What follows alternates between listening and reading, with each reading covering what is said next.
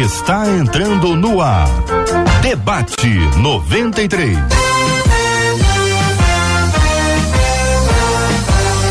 Realização 93 FM. Um oferecimento Pleno News. Notícias de verdade.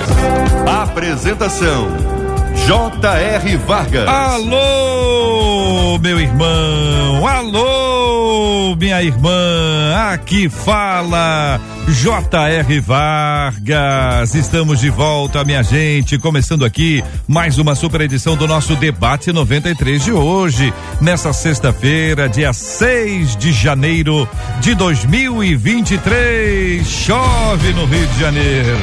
Que chuva maravilhosa, que Deus abençoe você que está circulando pela rua, pela, pela cidade, está aí nos, no transporte público, que Deus te dê paciência, tranquilidade. Alô, quem está no trânsito, que Deus também te proteja, te abençoe. Se você puder ficar em casa, fica.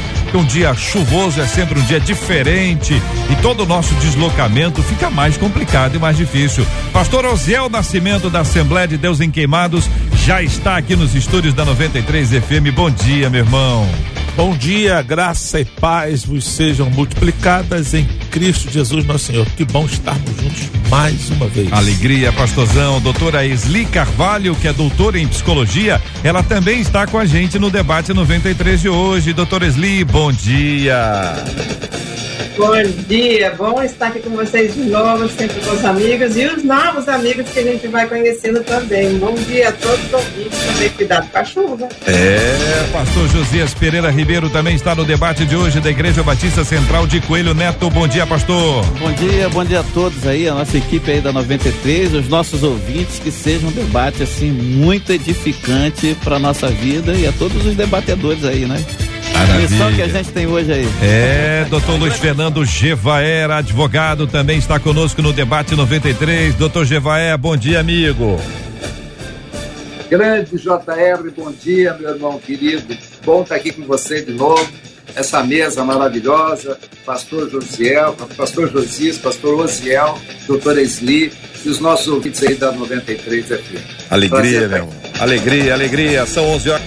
São 11 horas e dois minutos na 93, 11 e 2. Alô, a nossa equipe de trabalho. Alô, Pitica, Adriele Duarte, a Pitica. Muito bom dia, seja bem-vinda. Bom dia, JR. Bom dia, debatedores, Marcelinha, JP e ouvintes, claro. Maravilha. JP Fernandes, cadê você, meu irmão? Bom dia, bem-vindo. Bom dia, JR. Bom dia, Marcelinha, todos os debatedores, nossos ouvintes. E tamo junto para mais um Debate 93. Maravilha. Marcela Bastos, bom dia. Bom dia, JR Vargas, nossos amados debatedores que estão conosco nesse dia tão especial nossos ouvintes que já nos aguardam. O caso da Adriana Santos, JR. Ela já chegou lá no nosso Facebook, o nosso Rádio 93.3 FM, dizendo: tô ligadinha na melhor. Sou a Adriana de São Gonçalo. E logo abaixo a Cristiane disse assim: Ah, bom dia aos debatedores tão abençoados de hoje. Faz como a Adriana, como a Cristiane, Genilson, corre para o nosso Facebook. Agora, lá no nosso canal do YouTube, também já tem gente aguardando, esperando e em expectativa. Por causa da Solange Dias, que ela disse: Ó, já tô esperando o debate começar. 93 FM Gospel é o nosso canal no YouTube. Você já dá aquela curtida, torna esse vídeo mais relevante e assim mais gente vai ser alcançada através da palavra de Deus, que vai ser espalhada aqui hoje através dessa conversa entre os nossos debatedores. O WhatsApp está aberto para você contar suas histórias. 21 96803 8319 21 96803 8319. Prêmios, tem prêmios no debate 93 de hoje. Você que nos acompanha vai participar com a gente hoje pelo nosso WhatsApp da 93 FM. Tem de presente para você.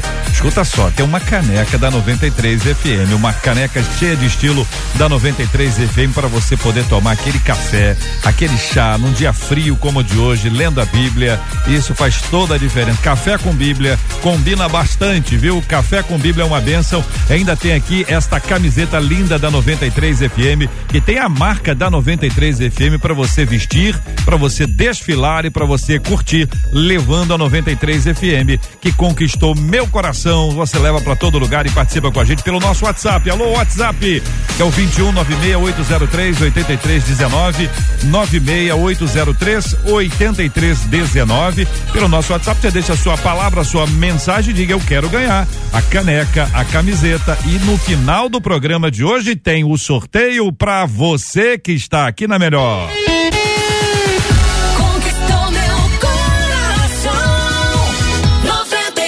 tema de hoje, hein, Brasil? O tema de hoje é o seguinte: escuta essa, hein? Escuta essa. Uma vez ouvi uma pessoa dizer que o verdadeiro amor grita alertando sobre o perigo. Só que isso não é fácil. A minha sogra é crente, mas voltou a fumar. Ela pensa que ninguém sabe.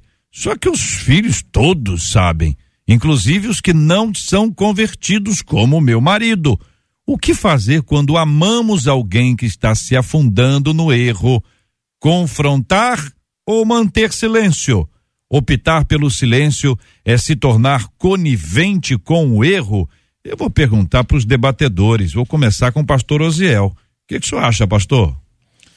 É, para nós aqui é sempre desafiador quando a gente fala de ajudar ao próximo ou é, ajudar aquele que está se afundando, porque lidar com pessoas é desafiador. Mas eu gosto de começar com um versículo bíblico, Provérbios 3,12, que diz assim: Porque o Senhor repreende aquele a quem ama, assim como o Pai ao filho ao que quer bem. Ou seja, a nossa inspiração é o próprio Deus. Então, se está envolto em amor e a preocupação realmente é repreender para melhor, então a melhor forma de nós fazermos isso é amando, é considerando e entendendo que naquele momento a palavra falada uhum. pode não ser bem recebida. É isso que acontece às vezes. Uhum. Com me as melhores das intenções, as pessoas não recebem bem o confronto. Então é muito importante que a pessoa saiba que ele está se afundando, precisa sim ser alertado, precisa ser é, avisado do erro que está cometendo, mas com muito amor, com muito carinho, para que na hora do confronto possa perceber que a intenção é ajudar e não atrapalhar. Uhum. Então, eu quero começar dizendo que realmente aquele que ama, ele sempre se preocupa em ajudar, em amparar, em, mas sempre com muito cuidado, com muito carinho, porque ajudar ao próximo é desafiador, porque nem todo mundo tem o mesmo entendimento. Doutora Esli, quero ouvi-la sobre esse assunto também. Existe uma expressão muito conhecida no Brasil que é o sujo falando do mal lavado. E muitas vezes essa expressão é requerida e é aplicada quando alguém que não está lá muito arrumadinho traz uma palavra para alguém que está desarrumadinho. E aí começa aquele negócio: quem é você para me dizer isso? Quem tem, você não tem autoridade para isso. E veja que a nossa ouvinte fala sobre amor. O quanto o amor pode mudar este cenário e essa circunstância, doutor Esli? Seu áudiozinho, doutor Esli, por gentileza. Ainda não. Muito bem, estamos com um problema técnico, a nossa equipe vai resolver. Doutor Gevaer, querido amigo, quero ouvi-lo também sobre esse assunto. Olha, eu acho que aquela primeira opção que foi dada, optar pelo silêncio, é a pior opção que tem. Porque eu acho que quem ama corrige, corrige com brandura, corrige com carinho. Isso que você falou também, JR, é importante, né? Uh, às vezes a pessoa, para se defender, diz, mas e os erros que você comete. Por isso que eu acho que o nosso paradigma, o nosso modelo, tem que ser o, o papel de Jesus Cristo. Então, quando você usa Jesus como modelo, você se exclui da comparação. Porque você, somos todos eh, falíveis, mas tem coisas que são corrigíveis. Né? Então, os erros, eh, Deus é misericordioso para perdoar, e essas misericórdias renovam todas as manhãs, mas, de qualquer maneira, precisa uma ação para corrigir determinadas posturas ou comportamentos. E nós estamos falando aí de fumar, no caso da nossa, da nossa ouvinte, que pode parecer menos grave, etc., mas substitua isso por fumar, por beber, por conduta uh, de vício, por cheque sem fundo, uh, por gastar mais do que deve, porque não, por não saber uh, usar adequadamente um cartão de crédito. Então, esses erros, principalmente na conjugalidade, é necessário que eu, o cônjuge, o outro, uh, faça uma intervenção amorosa, mais segura e firme, porque a conivência só faz aumentar a transgressão. Então, é, eu acho que o silêncio nunca e esse amor também tem que ser um amor de correção, que é diferente do amor de aceitação. Que é importante que o casal tenha esse, essa segurança nos limites que o outro estabelece. Então, se um começa a ter uma conduta que prejudica não só a si mesmo, como também a, a, a sua família, é importante que haja essa correção, sim. Torresli, concorda? Eu concordo e acho assim, muito importante o que, que, que você diz, né, doutor Luiz, Fernando, que é, é justamente o silêncio é a, pior, é a pior solução. Eu acho que a gente tem que orar, pedir sabedoria a Deus a, e falar a verdade em amor, né? Pedir a Deus que nos dê as palavras, que nos dê o espírito, que nos dê o momento, a forma, o lugar, o jeito de falar, porque a gente perde a razão pela forma de falar as coisas. O outro lado da moeda é esteja preparado para receber o tipo de resposta que você falou aí, né? Quem é você para me falar essas coisas? Eu sou uma pessoa que te ama e te quer bem, que segue o Senhor igual a você, pecador igual a você e eu vou fazer o papel de quem avisa amigo é. Agora, não quer aceitar, não tem problema nenhum, né? A decisão é sua, mas eu lavei as mãos da situação dessa, porque eu não vou ser conivente com a situação, né? E, e eu acho que assim também depende muito do que, que é. Uma coisa é cigarro, outra coisa é adultério, né? Porque aí vai ter outras questões em jogo se for realmente cônjuge. Hum.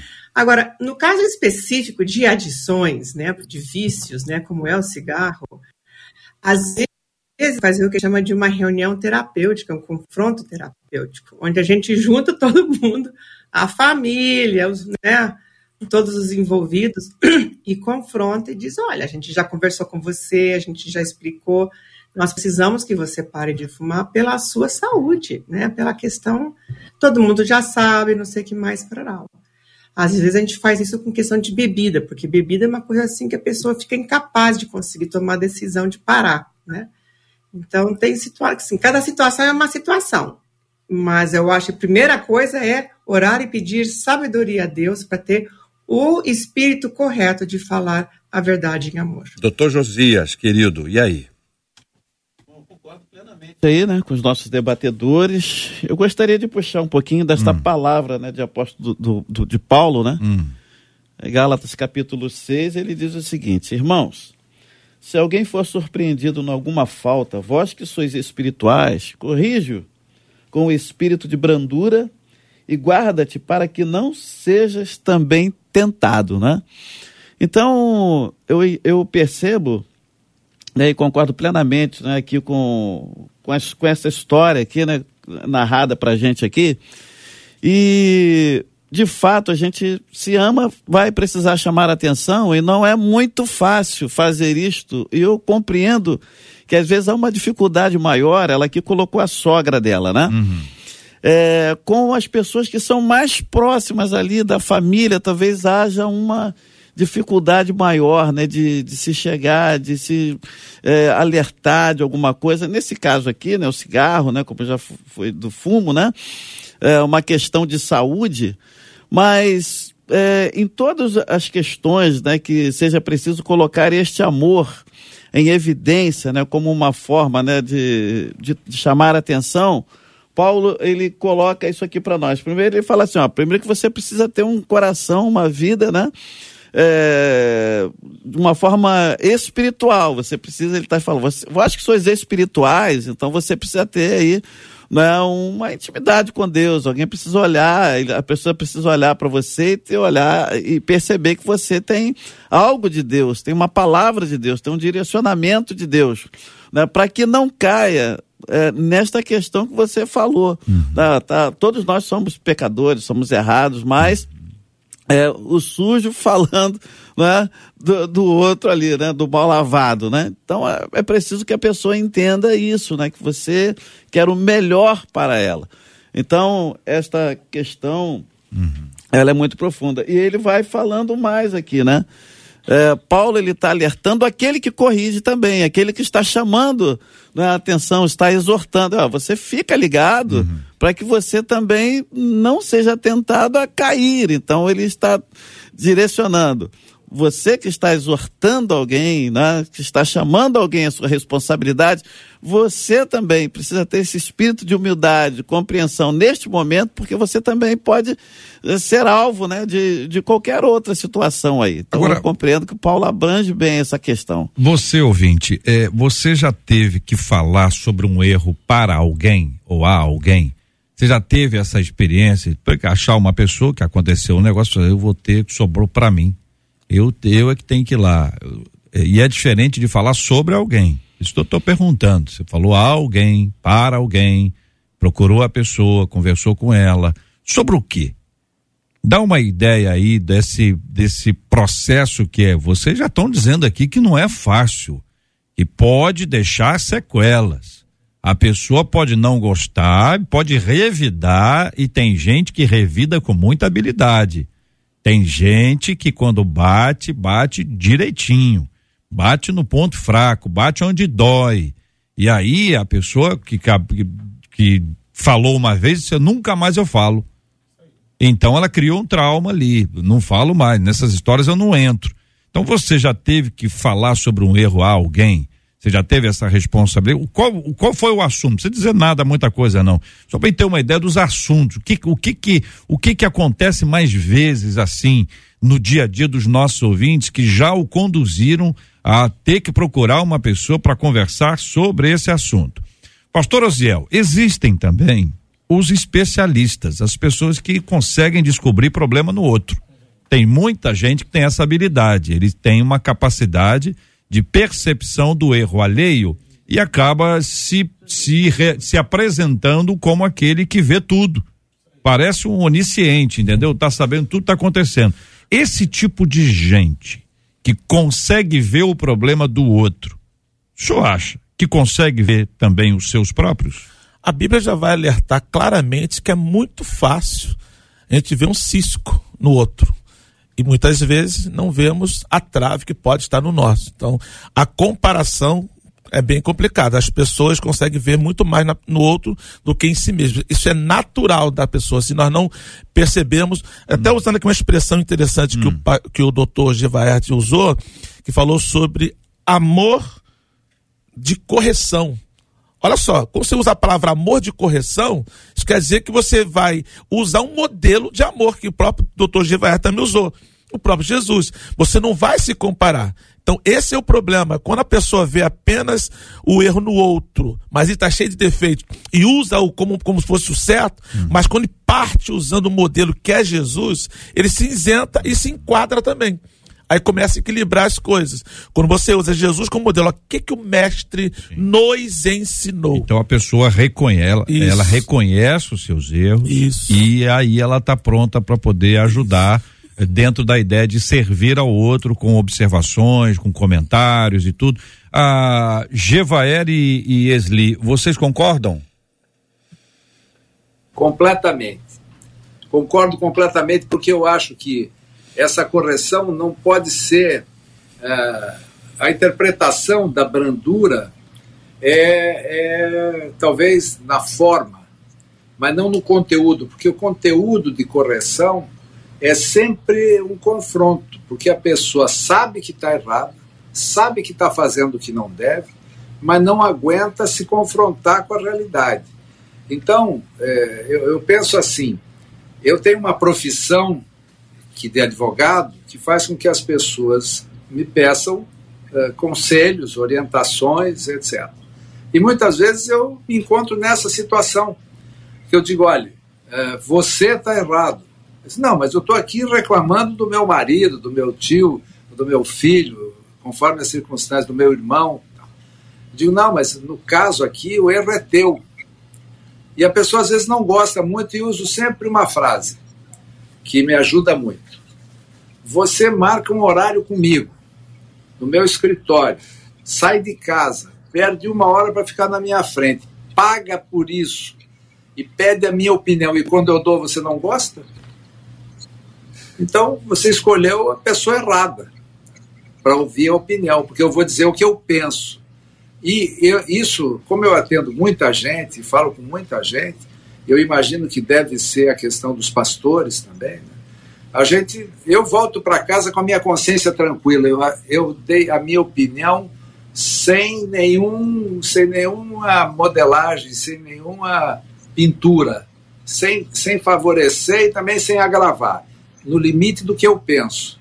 Então, eu me sinto confortável nesse papel e sempre é, profissionalmente, né? mas como amigo, como, como pai, como marido, uh, a minha postura é parecida. Eu não, eu não transijo, porque eu acho que uh, você não pode ser conivente. Se está vendo alguma coisa que pode ser corrigida, e eu acredito também na recuperação das pessoas.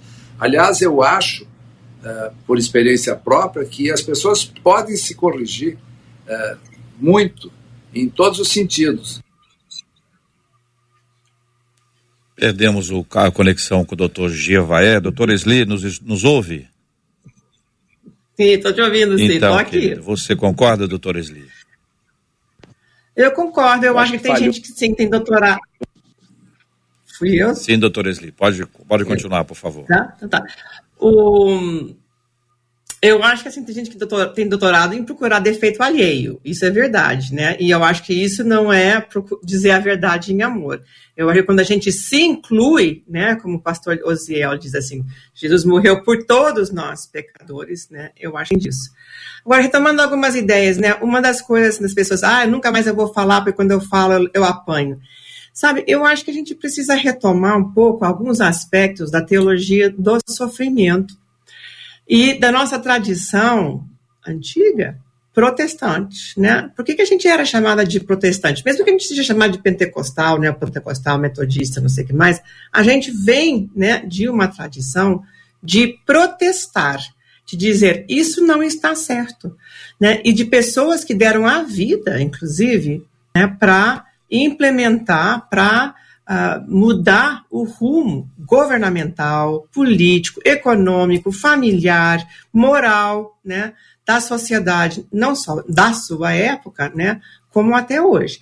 Né, ou eu estava me lembrando desses dias, né, a escravidão na Inglaterra foi abolida por causa de um abaixo assinado, assinado por 300 e não sei quantas mil pessoas, dois terços dos quais eram cristãos chamados metodistas. Então, a gente chega uma hora em que a gente precisa também, assim, ah, se eu vou sofrer, sofrer, se eu vou apanhar, se alguém vai falar mal, vai me rejeitar, então eu vou ficar quieto. E aí a gente se torna conivente. Né? Imagina se os cristãos do primeiro século, né, que reclamaram da, da tirania do, do Império Romano daquela época, tivessem ficado calados. Né? Se eles não tivessem compartilhado o Evangelho, se não tivesse né, corrigido Ananias e Safira, né, onde é que nós estaremos? Então, assim, a verdade, ela é muito importante e nós temos que estar dispostos a sofrer por ela, né? Agora, sofrer bobamente, não. Sofrer com discernimento, sabedoria, ser, ser ponderados nas nossas palavras, sofrer não pelo ataque, mas, mas assim, pelo amor, né? Esse, assim, esse espírito de amor com disciplina, que alguém falou, mas eu acho que a gente não pode se acovardar e se calar, porque o amor não cala. Imagina se o Senhor ficasse calado quando a gente faz besteira. Né? Onde que a gente ia parar? Ele não, ele não cala, não. O Espírito Santo vai lá dizer: Sli, olha, você fez isso, você falou aquilo, você precisa se arrepender, você tem que voltar lá, pedir desculpa, pedir perdão, porque você está errado. Imagina, eu não vou emendar nunca esse Espírito Santo. Então, assim, se Deus nos dá o exemplo de falar, de corrigir, de disciplinar, quanto mais nós. Muito bem. Jevaé, para concluir, querido.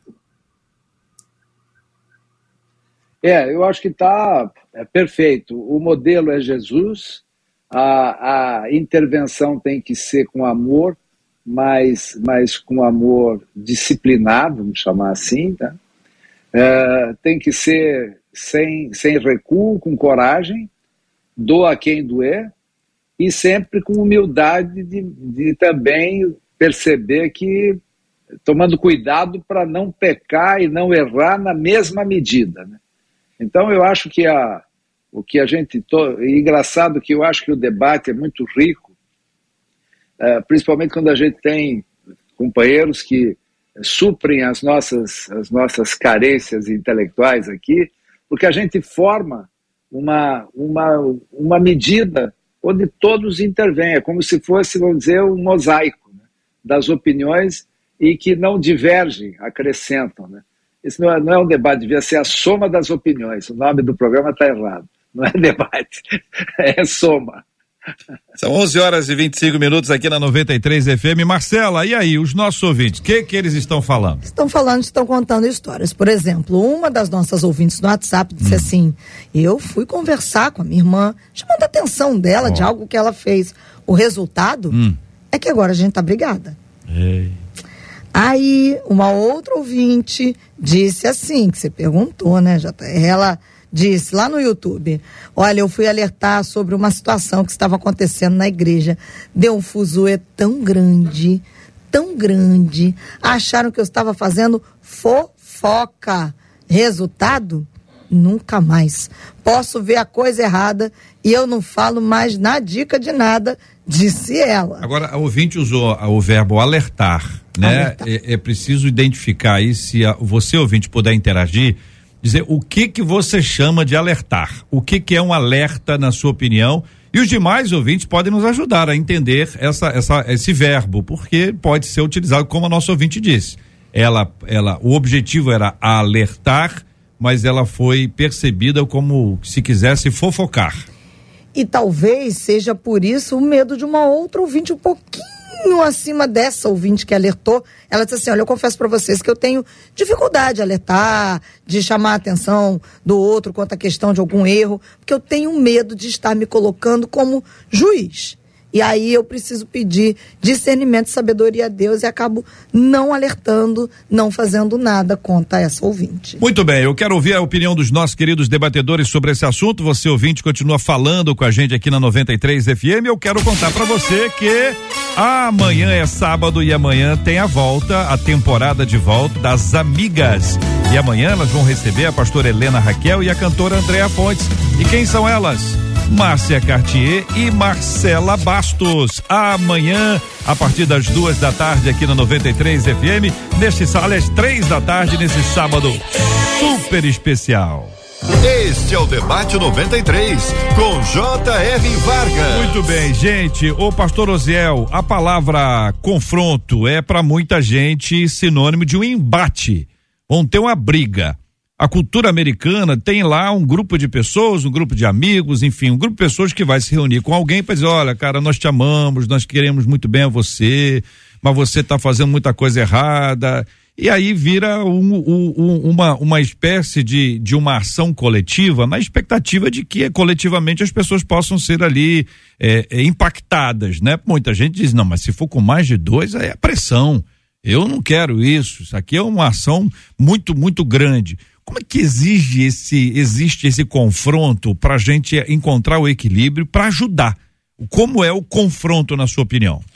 Ó, primeiro, para se confrontar alguém, tem que ter coragem, porque vai ter, não pode ter medo da reação da pessoa. Nós estamos falando de pessoas que estão querendo confrontar com amor, ou seja, ele sabe de algo, está preocupado com a pessoa e demonstra que a sua intenção é ajudar então, se ele quer ajudar, ele tem essa intenção, então não precisa, não pode ter medo, porque realmente as pessoas, naquele primeiro momento, pode ter uma reação é, bem negativa.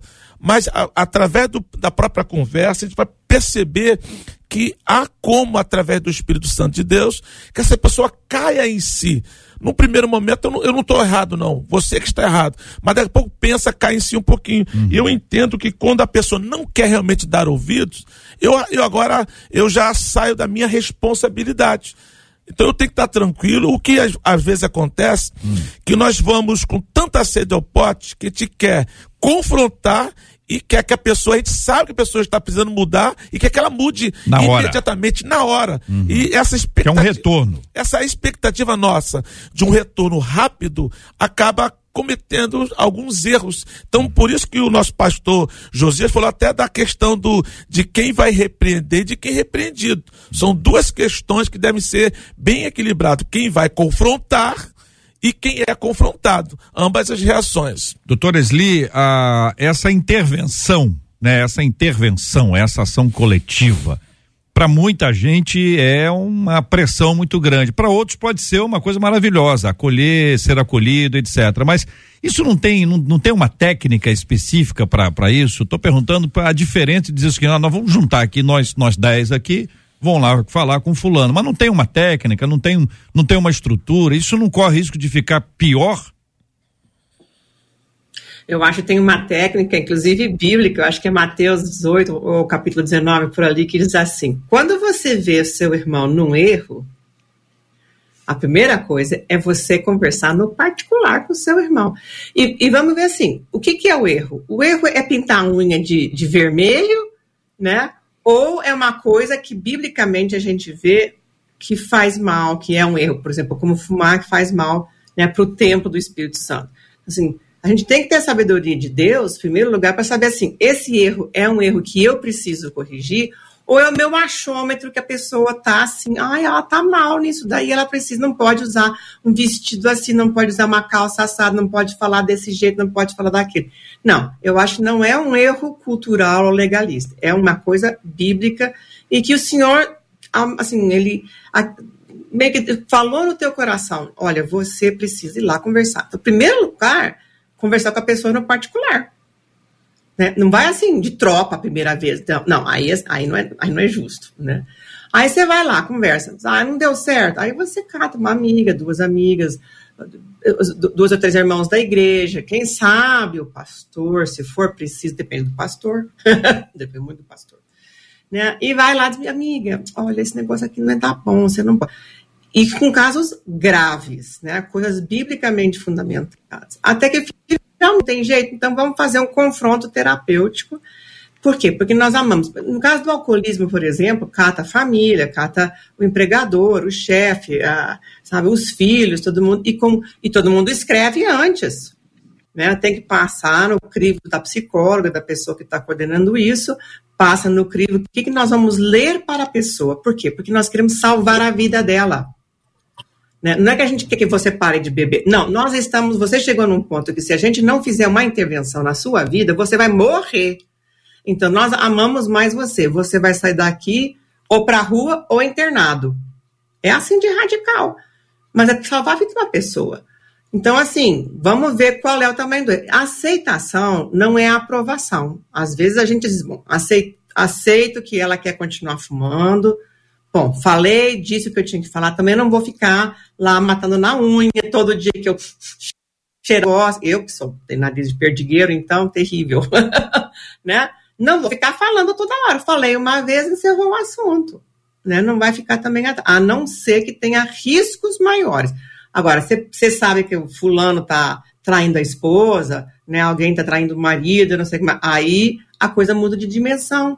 Porque não é só uma questão né, de, um, de uma coisa que faz mal, faz muito mal. Faz tanto mal que está nos Dez Mandamentos. Ele, o, o, o divórcio, né, o adultério, ele acaba com o tecido social, não só com a família, mas ele acaba com a coesão né, social. E por isso que nós estamos vendo o caos que a gente está vendo, porque tem muitas filosofias promovidas hoje em dia de que ah, a gente pula de cama em cama e não tem nada demais. Ai, meu Deus do céu, fica horrorizado.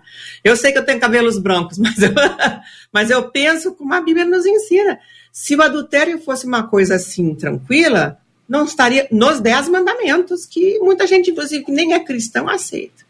Então, eu acho que tem que levar em consideração todos esses aspectos. E eu sei que são muitos, mas como eu, eu lido com isso todos os dias, né, eu ganho a vida falando a verdade em amor para os meus pacientes, a gente tem, às vezes, que realmente ir com pinças. E, às vezes, eu vou na... Ô, oh, rapaz, fala sério, vamos parar com isso. Isso daí não se chama de affair, isso daí se chama, assim, adultério. Vamos botar o nome aos bois? Vamos.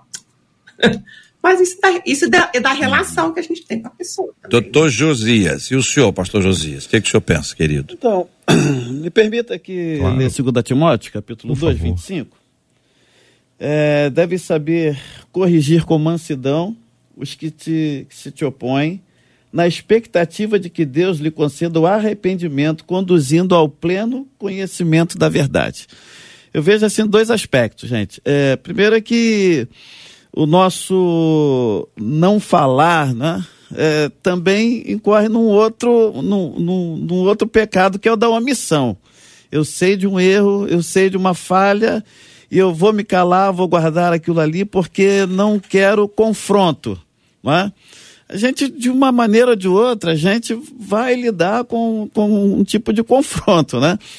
Então, aí a palavra de Deus nos diz, não é que a omissão, né, o deixar correr do jeito que tá, deixar frouxo, eu não quero me meter nesse assunto aí, tudo bem, a gente vai respeitar né, a decisão de cada um, mas também é a omissão, é um pecado, e a gente se guarda, né, para que não exista o confronto. E outra coisa aqui é que a gente tem uma esperança, a gente faz, né, a gente fala, a gente alerta alguém de um perigo, de uma falha, né, de alguma coisa né, que, que esteja aí é, direcionando a vida da pessoa por um lado contrário, a gente fala, a gente exorta, a gente conversa com uma expectativa, com uma esperança no coração de que ela alcance esta verdade e ela reposicione a sua vida. né? E ela compreenda, porque só vai haver uma mudança verdadeira, a questão só vai mudar se ela tiver esse entendimento.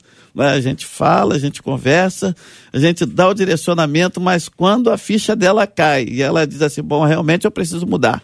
Então, essa expectativa a gente precisa ter, a gente precisa ter essa esperança, né?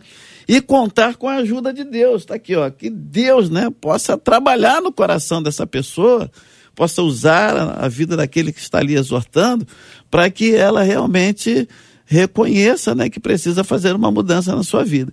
Então, eu parto desse princípio. 11 horas e 37 minutos. Ô Marcela, e aí, os nossos ouvintes? Ah, o verbo alertar causou um outro verbo nos nossos ouvintes, um frenesi. Uma delas aqui, a Jaque disse assim: alertou para quem? Para quem poderia resolver o problema ou alertou para muita gente? Já a Bernadette disse assim: ah, alertar sempre vai dar fofoca. Uma outra ouvinte acabou de me contar aqui. Também aconteceu a mesma coisa que fiz com essa irmã. Fui alertar na igreja, deu problema, nem fui acreditada no que disse. É mesmo. Já uma outra ouvinte, a Antônia, disse assim: Eu gosto de ser confrontada, porque ser adulada não ajuda a melhorar. Um outro ouvinte pelo WhatsApp disse assim: Eu penso que nisso tudo está a importância do discipulado, da comunhão, do tete a tete, porque o discipulado gera liberdade para que essas correções aconteçam com amor, disse esse ouvinte pelo WhatsApp. Muito bem, os ouvintes estão falando e é sempre bom ouvi-los, afinal de contas estamos aqui para isso, exatamente para isso e são sempre coisas complexas, né? Aliás, a vida está cheia de coisas complexas, de episódios estranhos sobre os quais nós sempre precisamos, precisamos pensar e avaliar. Você deve ter acompanhado. A Polícia Federal prendeu um casal que vendia vídeo de estupro dos próprios filhos. É um negócio assim que você parar pra pensar e dizer assim, não, isso não é possível. Isso não é possível. Isso não é possível. Isso aconteceu em Paraty, minha gente. Paraty. Polícia Federal prendeu ontem um casal que estuprava os próprios filhos com o objetivo de vender o conteúdo na internet por valores entre 150 e 200 reais. As vítimas, um menino de seis anos de idade e uma bebê de um ano e três meses. Os estupros ocorriam há pelo menos um ano. Pelo menos um ano. O caso foi descoberto por intermédio de informações reunidas pela Agência da União Europeia para a Cooperação Policial, do Serviço de Repressão a Crimes de Ódio e, combates, e Combate à Pornografia Infantil, além da Força Tarefa de Identificação de Vítimas. Doutor Gevaer é o nosso advogado, está aqui à mesa conosco hoje, está acostumado a ver muita coisa estranha, casamentos desfeitos por conta disso. Muitas vezes é violência dentro de casa, é o estupro, é o assédio. Já tinha visto um caso desse em que os próprios pais, os próprios pais eh, estupravam os filhos e, e filmavam isso para ganhar dinheiro. Doutor Gevaer. É, o, o mundo está de pernas para cima, né? Porque é, é o último reduto uh, que a criança encontra proteção, que é na, na, no seio da família, o pai e a mãe. E isso é a, a deturpação de todos os valores morais, né? de todas as crenças e, e tudo que é mais sagrado, que é a proteção das crianças. E você sabe, JR, que isso é um câncer na sociedade porque uh, você não tem ideia do volume de material que roda aí na internet, de material pornográfico com criança. E com criança, sim, criança de um ano, de dois anos. E os preços internacionais são absurdos. E, e é enxugar gelo, porque com a, com a disseminação da internet, existe uma internet que chama a Dark Web, que é a web, a internet negra, aquela que fica lá no subterrâneo, né? aquela coisa onde só tem tráfico de droga, pornografia, problema, uh, onde os bandidos circulam. Né? Então, e, infelizmente, isso está se disseminando numa velocidade muito grande e a polícia internacional tem efetivamente uma ação muito forte a Polícia Federal também. Hoje existem ramos da polícia chamados os crimes cibernéticos, né? que também tem capacidade de entrar no computador e verificar de onde saiu e para onde foi. Né? Então eles foram na fonte, lá na fonte. Mas certamente, ao irem na fonte onde estava sendo produzido o material, já tinham pego em algum lugar que estava usando. Alguém denunciou que aconteceu isso. E agora, e esse material que já vazou, onde é que está? entendeu? Não tem como recuperar mais. E é impressionante, e não é só isso também. Esse é um caso extremo, gravíssimo, né? De estupro, de abuso sexual de criança, né? Mas existem coisas não tão assim é, ter, terríveis, mas que envolve espancamento, envolve violência contra a criança, envolve abandono e até morte de criança uh, feita no seio da casa. E às vezes não é só pelo pai, não. Às vezes é o pai, às vezes é o padrasto, às vezes é o tio, às vezes é a mãe. Para você ter uma ideia, nessa questão do estupro de vulnerável, de criança e de pré-adolescente, menores de 14 anos, os principais autores dos estupros são os padrastos, os pais e os tios. São os principais autores dessas violências, desses crimes. E o que é, o que é dramático é que, como, como se falou aqui, é, infelizmente os valores da família, os valores da preservação, da, de uma sexualidade saudável, essa coisa da pornografia que está invadindo né, os lares. Tem gente viciadíssima em, em pornografia, adultos, jovens, e está tudo disponível, né? Você encontra em qualquer lugar. Então, isso tudo, culto à, sensualidade, tudo isso faz um ambiente muito negativo. Né?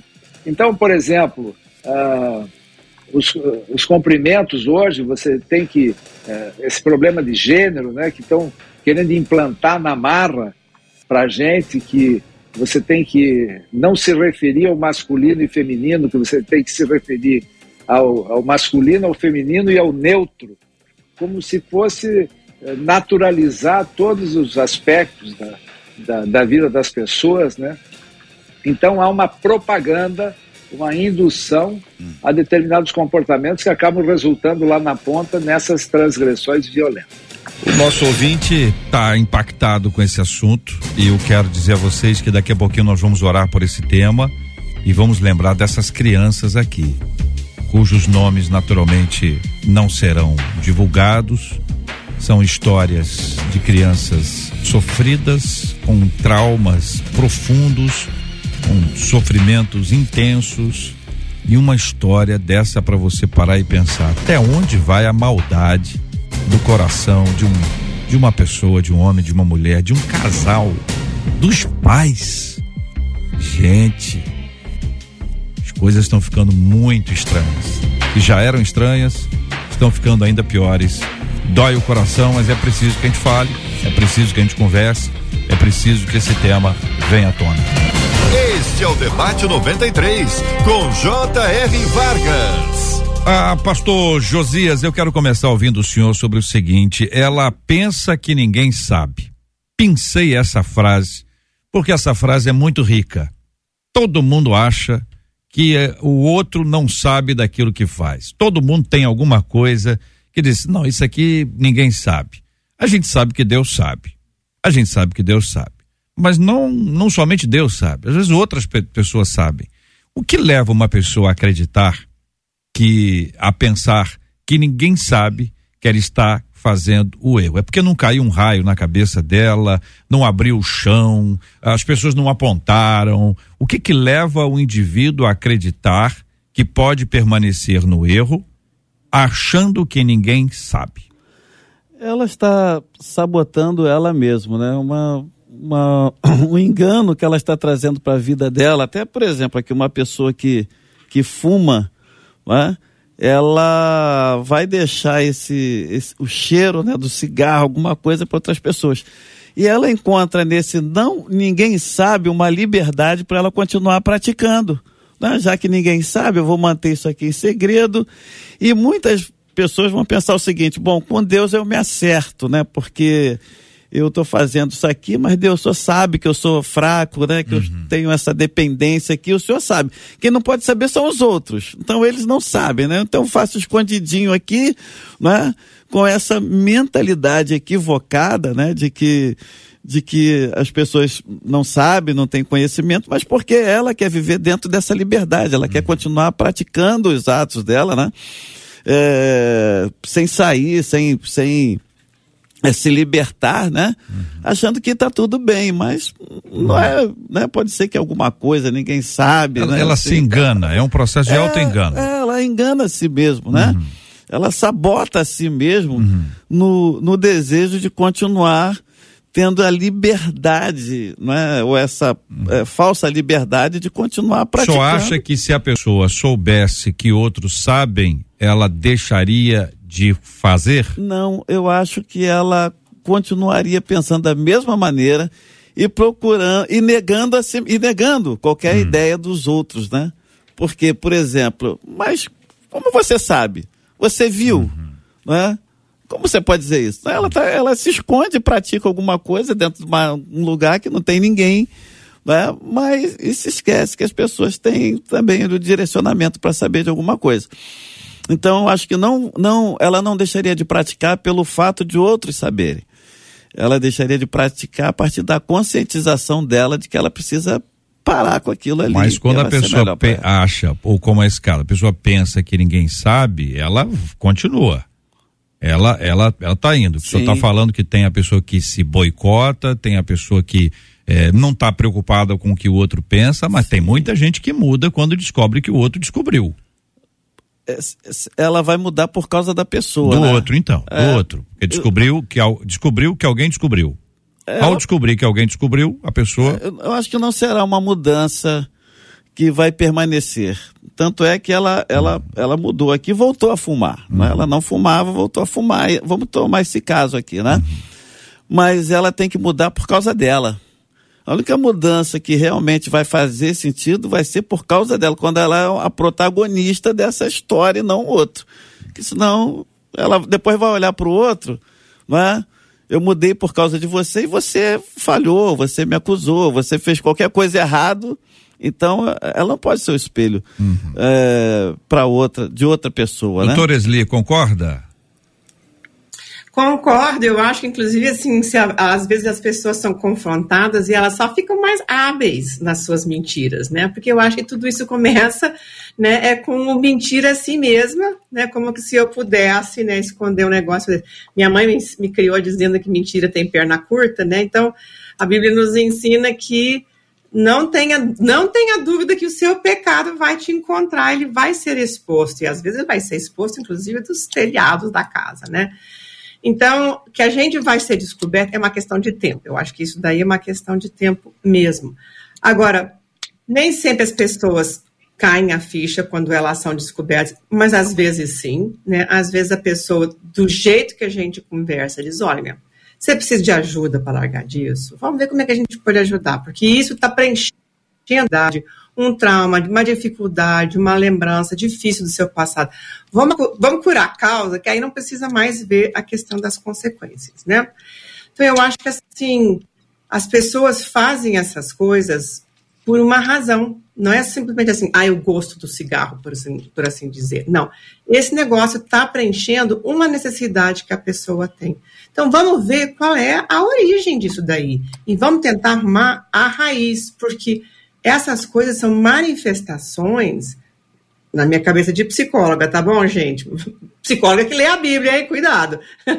Mas são manifestações, né? Das farpas do coração, aquelas coisas que eu sempre falo, são coisas do passado que não estão sendo preenchidas de uma, ou não foram preenchidas de uma forma adequada, e que hoje a pessoa está tentando preencher disfuncional, né, errônea, segundo a Bíblia, não sei o que mais. Então, é difícil. Se a gente consegue confrontar a pessoa desse jeito, é como eles disseram, às vezes com o tempo elas se dão conta, às vezes não. Às vezes optam, né, por continuar em certos vícios, né, e aí, bom, aí a responsabilidade não é mais minha, né, mas às vezes, assim, a pessoa tá, assim, mentindo para si mesma, assim, tudo começa com o pai da mentira, a é. mentira.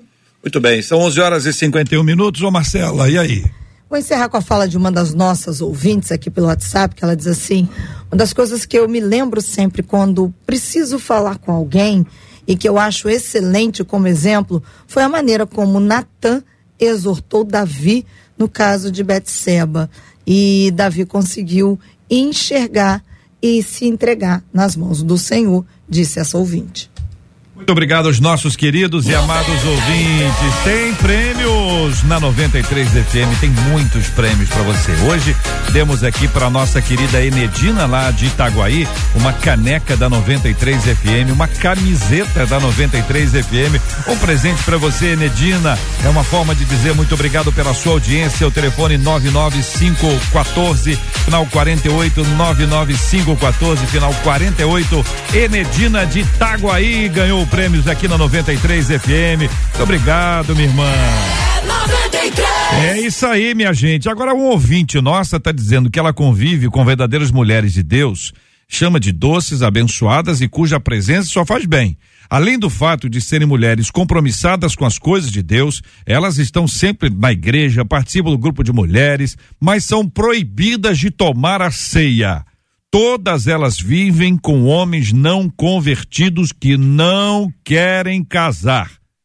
Mas desde que se converteram, o maior sonho delas é participar da ceia do Senhor. A Bíblia afirma que quem deve examinar é o próprio o próprio indivíduo. Sendo assim, a liderança da igreja pode proibir alguém de tomar a ceia. Caso essas mulheres participem da ceia estarão trazendo condenação para suas vidas. E as igrejas que no mesmo dia que a pessoa se converte servem a ceia isso é errado? Quem está apto para participar da ceia? É uma das perguntas que faz aqui a nossa ouvinte no Debate 93 de segunda-feira, minha gente. Calma, Brasil. Esses e outros assuntos estarão com a gente na próxima segunda-feira, a partir das 11 horas da manhã, em mais uma super edição do nosso Debate 93. Pastor Osiel Nascimento, da Assembleia de Deus em Queimados muito obrigado, pastor. Deus abençoe grandemente o senhor. Com certeza, quem deve agradecer aqui sou eu, porque para mim é um grande privilégio participar de tão honroso debate glorificar Deus do doutor Gevaerd. Pensei que ia conhecê-lo pessoalmente, mas novamente online aí. Deus abençoe prazerzão. Doutor Esli, obrigado pela, pela complementação das palavras aí, pastor Josias, a todos nós. Marcela, todos queridos, que Deus abençoe sempre em nome de Jesus. Doutor Amém. Luiz Fernando Gevaer, advogado, muito obrigado, meu irmão. Deus abençoe sempre. Grande JR, sempre ótimo estar aqui com vocês. Pastor Osiel, pastor Josias, doutora Esli, essa, a, o, o, monstro da psicologia, né? Que a gente aprendeu a admirar tanto. É, monstro no bom sentido, claro, né? Sabe tudo, sabe tudo. E Marcelo, o pessoal da, da equipe aí, ótimo estar aqui. Um ótimo final de semana para todos, muito abençoado e com essa chuvinha em casa, namorar um pouco, né? Sempre é bom, faz bem. Doutora Esli Carvalho, doutora em psicologia, muito obrigado, Deus abençoe sempre. Pois eu também que agradeço, porque eu amo vir aqui fazer novos amigos, apesar de que eu acho que eu nunca consegui abraçar nenhum de vocês, assim, do pessoal. Até hoje estou para conhecer a Marcela né? Mas eu aprendo muito com vocês. Eu acho que vocês fazem perguntas, os nossos ouvintes fazem perguntas fantásticas. Eu acho que nos fazem a todos pensar e refletir. E eu acho que é um momento assim muito bom. Sou muito agradecida por esse tempo que vocês criaram. Né, para todos nós podermos aprender juntos do Senhor e uns dos outros. Obrigado, querida. Obrigado. Pastor Josias Pereira Ribeiro, da Igreja Batista Central de Coelho Neto. Muito obrigado, meu irmão. Sempre é muito bom estarmos juntos aqui, né? E aprendendo aí aqui com os nossos debatedores. Deus continue nos abençoando. Eu quero mandar um abraço lá pro povo da nossa igreja, que hum. este é o mês de aniversário da nossa igreja, né? Ótimo. Muitas celebrações lá na Igreja Batista Central em Coelho Neto. Casal querido que completa a boda de prata hoje também, Rodolfo Carla, Daniel Quirino aí também. Deus abençoe a todos. Temos um final de semana aí muito abençoado em nome de Jesus. Amém, querido. Que assim seja. Muito obrigado à nossa equipe de trabalho. Muito obrigado aí a Adriele Duarte, a Pitica. Obrigada, JR, debatedores, Marcelinha, JP. Mandar um beijinho para os ouvintes, em especial para minha mãe, para minha avó, que estão assistindo ao debate hoje. Beijo, meninas. Vocês são os amores da minha vida. Um beijão, gente. Palavra boa. JP Fernandes, muito obrigado, querido. Um abraço, JR. Um abraço, Marcelinha, aos ouvintes. Dri. E segunda-feira tem mais Debate 93. Boa. Marcela Bastos, muito obrigado, Marcela. Obrigada aos nossos amados debatedores tão maravilhosos, aos nossos ouvintes. E já anunciando, JR, que aqui no Facebook, hum. uma das nossas ouvintes disse assim: Eita, que esse debate de segunda-feira é para mim eu não posso perder. Eu fiquei pensando se é. tem gente que é o seguinte, a pessoa é membro da, não, ela ela frequenta, serve na igreja X, aí ela não pode tomar ceia na igreja X, se ela vai tomar ceia na igreja Y. Ah, Podia não. acrescentar isso aí pra gente não esquecer, perguntar se tem gente que faz tá. isso ou então tá. se isso pode. É, é, pode deixar, colocar. Vamos ver, né? Então tá. Tá bom? Segunda-feira, com a graça do nosso Deus, ele nos permitindo, estaremos aqui, vocês aí todos juntos. Até mais. Deus abençoe grandemente os nossos maravilhosos ouvintes que estão conosco todos os dias. Que semana maravilhosa foi essa? Que a semana próxima seja também maravilhosa, segundo a graça do Senhor, e que você não perca a oportunidade de estar na casa do Senhor no domingo celebre na presença de Deus, aproveite a oportunidade. Não se esqueça que há pouquíssimo tempo nós fomos impedidos de estar presencialmente na maior parte de um ano inteiro, do outro ano quase inteiro, e agora a gente pode ir. Então aproveite esse momento. Pastor Ozel vai orar conosco, vamos orar também pela cura dos enfermos e consola os corações enlutados. Pai querido, nós glorificamos o teu nome pela certeza que ao nos dirigir ao Senhor somos ouvidos que o Senhor está atento à nossa oração. Te pedimos, em primeiro lugar, pela direção da rádio, de todos os irmãos envolvidos nesse trabalho tão lindo, impactando corações.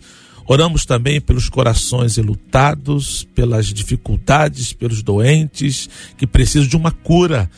Para essas crianças que foram comentados hoje aqui, com essa operação não é mãe, porque realmente um ser humano não comete esses erros, a não ser na forma desumana, através de uma ação pecaminosa, que o Senhor tenha misericórdia dessas crianças, de outras tais que têm sofrido tanto pelo nosso Brasil, mundo, em especial aqui no nosso Rio de Janeiro. Ó Deus, te peço também que tu possas conservar cada família aqui representada na debate, debaixo das tuas potentes mãos, porque nós somos carentes de ti. E também precisamos ser confrontados, e ao sermos confrontados pela tua palavra, atendendo que precisamos mudar em alguma situação. Obrigado por tudo, no nome de Jesus. Amém. Te abençoe. Você acabou de ouvir Debate 93.